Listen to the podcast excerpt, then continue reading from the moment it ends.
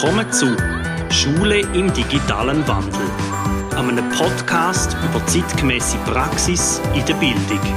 Wir begleiten unsere Klasse auf dem Weg zur Digitalität und reden mit Leuten, die zum Thema etwas zu sagen haben.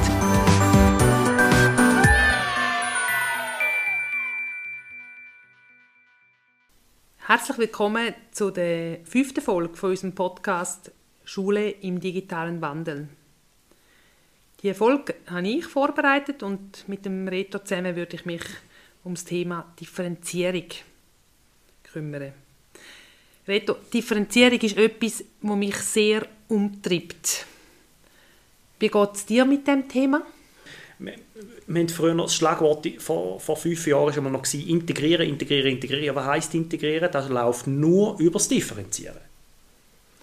Mir tut es gut, dass du das sagst, weil ich stolpere in meinem Berufsalltag als SAP immer darüber, dass ich denke, hey, müssen denn alle zur gleichen Zeit das Gleiche, im gleichen Tempo auf dem gleichen Arbeitsplatz machen. Wir wieder bei diesen sieben oder neun Gegen? Ja, ich mit meinen Kolleginnen und Kollegen schwätze, die als SAP arbeiten, sie stehen häufig am gleichen ähm, an, dass sie sagen, hey, nochmal, warum ist es nicht möglich, zum unterschiedliches ähm, parat machen, ohne dass aber auch eine Lehrperson überfordert wird. Das sehe ich schon. Also würde ich mich gerne mit dir ein bisschen auf den Weg machen und herausfinden, wie schaffst denn du, was sind für Möglichkeiten, für Ideen gibt es denn?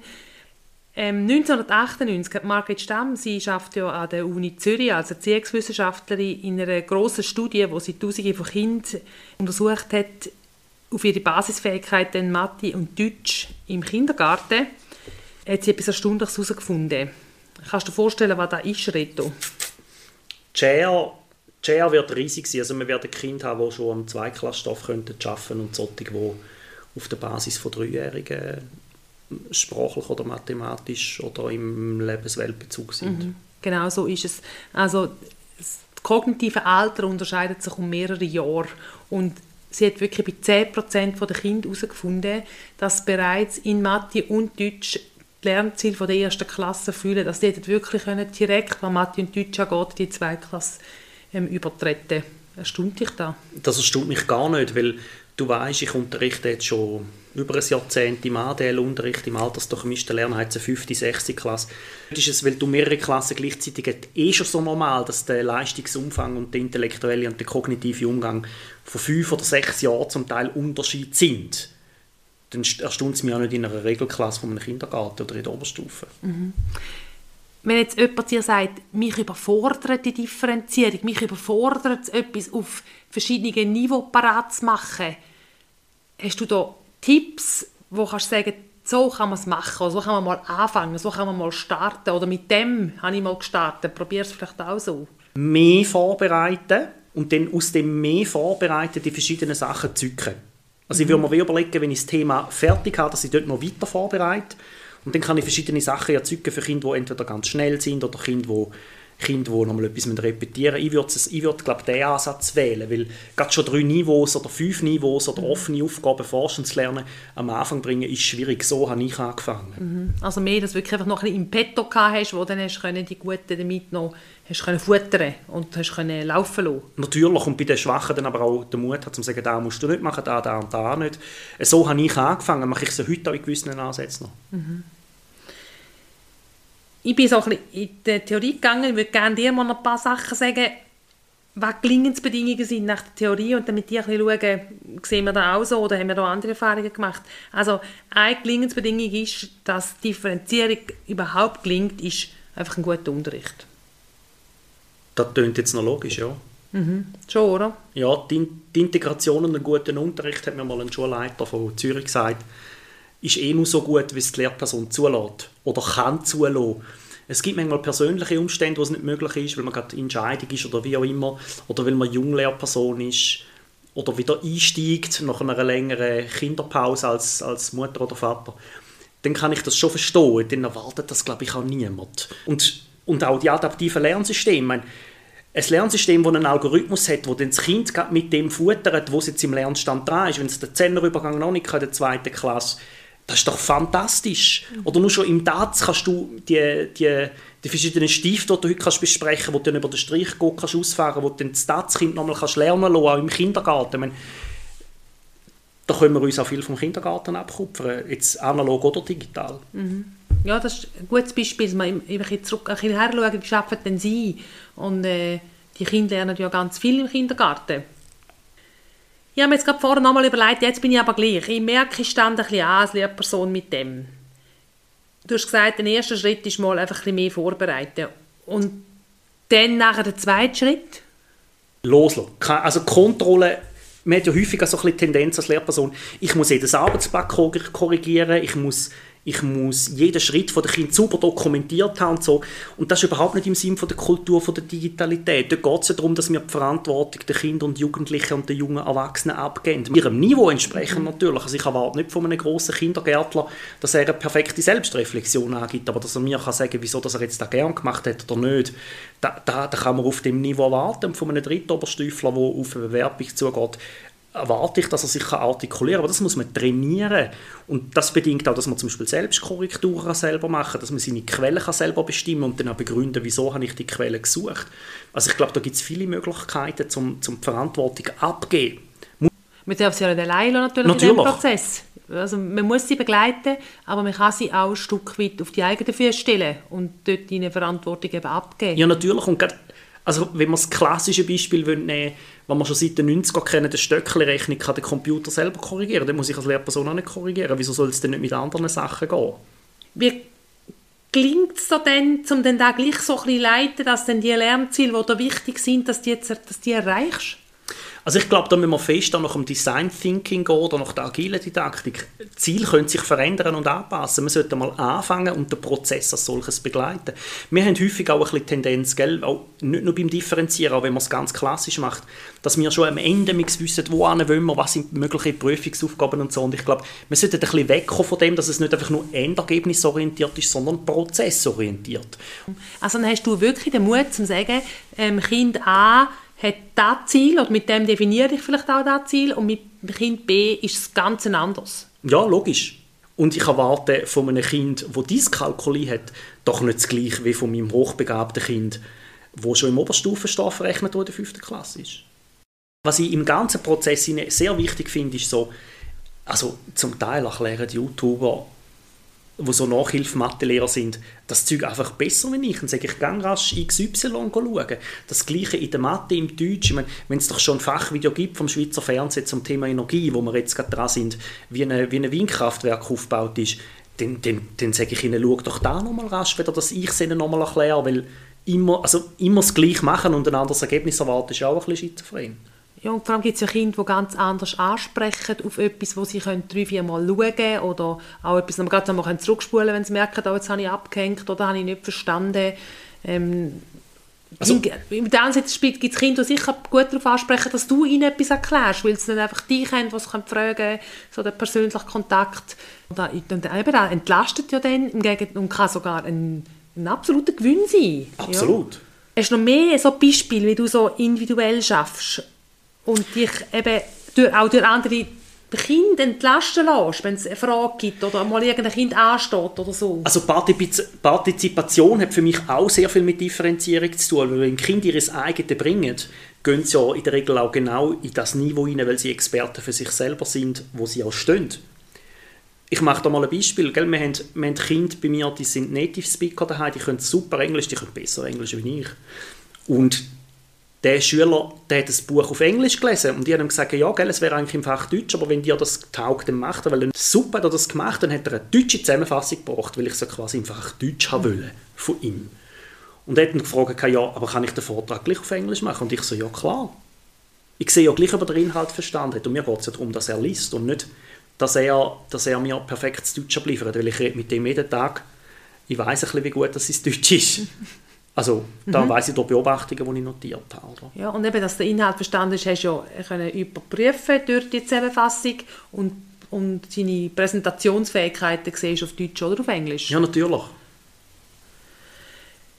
Letztes Jahr hast du mal so gemacht, so etwas zu den grossen Fragen der Menschheit. Und ich habe mich dann dort echt ein bisschen gerade im Moment gefragt, ups, was machen die Kinder, die recht schwach sind? Könnt ihr mit diesen grossen Fragen so, was kommt ähm, nach dem Tod könnt ihr etwas anfangen? Wie machst du das? Oder wie geht das? Also dort, dort lebe ich so ein bisschen aus den Prinzipien vom Improvisationstheater ex nihilo. Gewisse würden jetzt sagen, es ist auch agile Didaktik, wenn man beim Christoph Farn nachlesen ich, ich bin einfach, ich habe einfach Post-it-Zettel mitgenommen und dann gesagt, hey, wisst ihr was, Kind? Was denkt ihr da, was sind grosse Fragen der Menschheit? Was würde euch interessieren, wenn es die Menschheit betreffen Dann haben wir etwa 100 Fragen gesammelt. Dann haben wir die mal angefangen zu sortieren dann haben wir gesagt, was denkt ihr, welche Fragen sind wichtig, welche sind unwichtig, es bewusst einmal kategorisiert, dann haben wir sie so geordnet. Dann haben wir gesagt, welche sind denn für dich wichtig und welche sind vielleicht für die Erwachsenen wichtig. Welche Fragen kann man ja im Satz beantworten und bei welchen Fragen müssen wir wirklich tiefer rein. Und dann haben wir so ein bisschen, dann hat sich so etwa 20 Fragen herauskristallisiert, wo, wo so ein bisschen vielschichtiger sind. Zum Beispiel, was ist das Leben nach dem Tod, ähm, wie sieht das Leben des Menschen in Zukunft aus und so weiter. Und dann habe ich den Kindern gesagt, wisst ihr was, jetzt habt ihr die Grundfrage und jetzt müsst ihr ganz viele Teilfragen aufschreiben. Da machen wir viel, das trainieren wir viel mit den Kindern. Bei der Zukunft haben sie dann aufgeschrieben, können Autos in Zukunft fliegen, ähm, haben alle noch Jobs in Zukunft etc. Aufgrund von denen sind wir dann gefragt, haben, habe ich gesagt, bei denen, die dann so die religionsethischen Fragen haben, habe ich gesagt, gehen die katholische und die reformierte Religionslehrerin fragen. Die hat sich riesig gefreut, haben ein Interview gemacht mit diesen Kindern. Und die Kinder haben, dann, haben sich dann Notizen gemacht. Und ich meine, nur schon bei den Fragen, die sie aufgeschrieben haben und bei dem, was sie vom Input von der Religionslehrperson bekommen haben, haben sie natürlich schon gefiltert nach ihren Fähigkeiten. Mhm. Also da kommt dann schon etwas sehr Individuelles raus. Pur.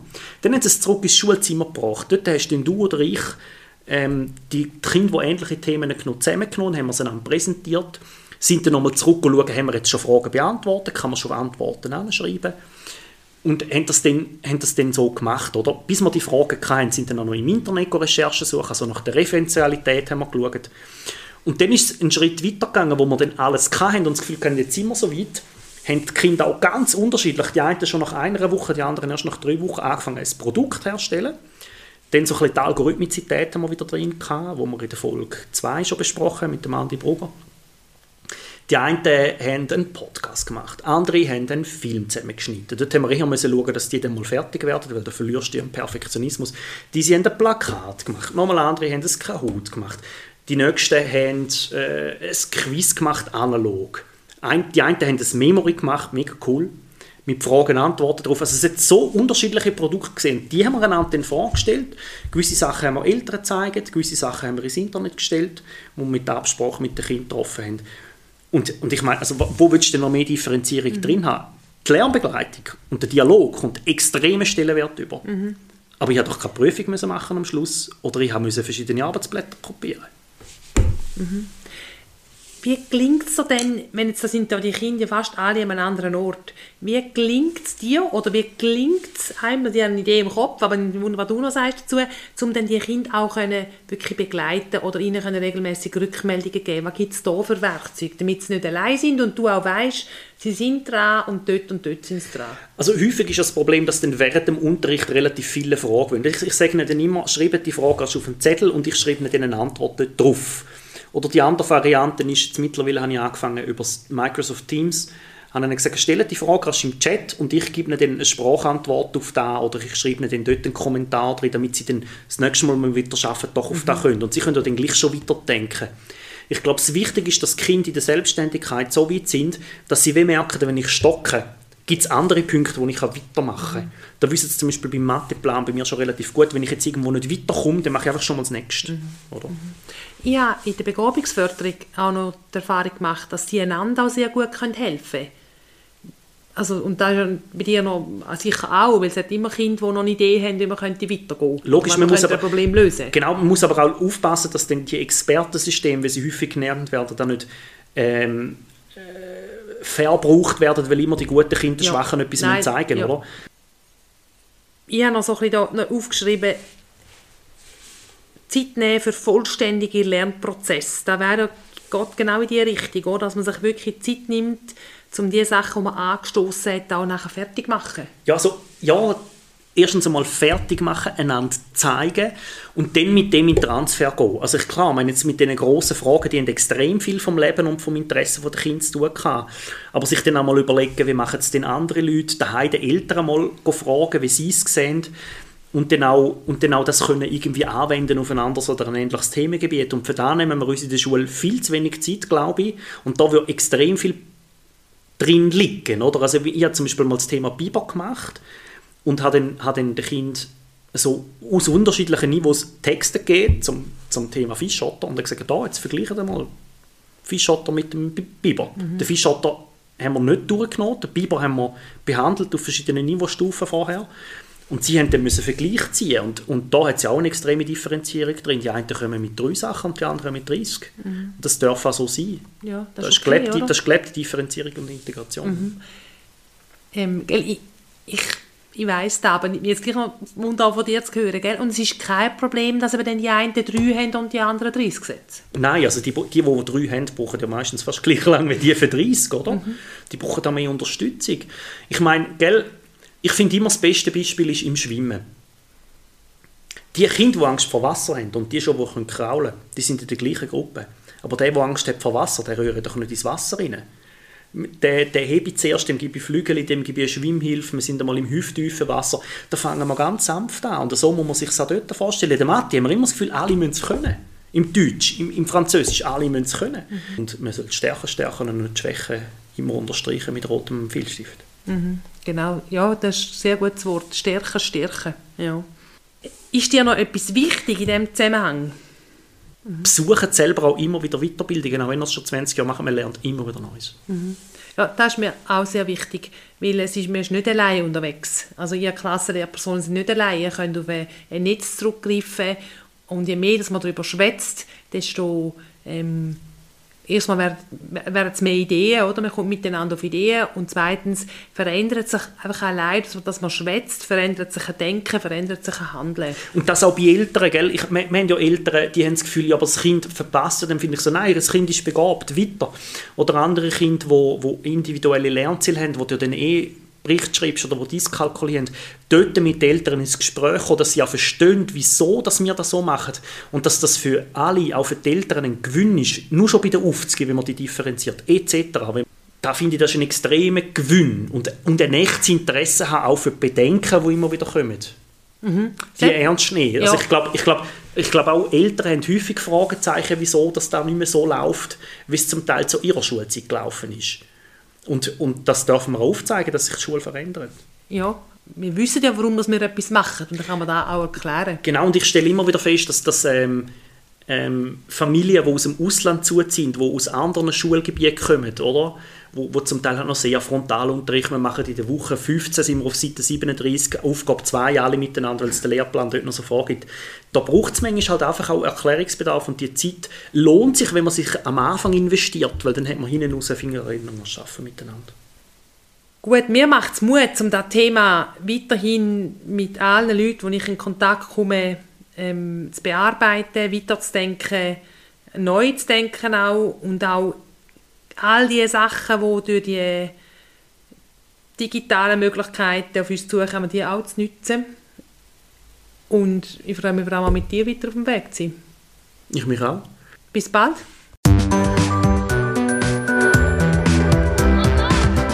Habt ihr Anregungen, Lob, Kritik oder ihr möchtet einmal von uns ein Thema behandelt haben, das bis jetzt in einer Episode noch nicht vorgekommen ist, dann schreibt uns ein E-Mail. Hat es euch gefallen oder weitergebracht? Hinterlasst eine positive Bewertung oder erzählt es weiter.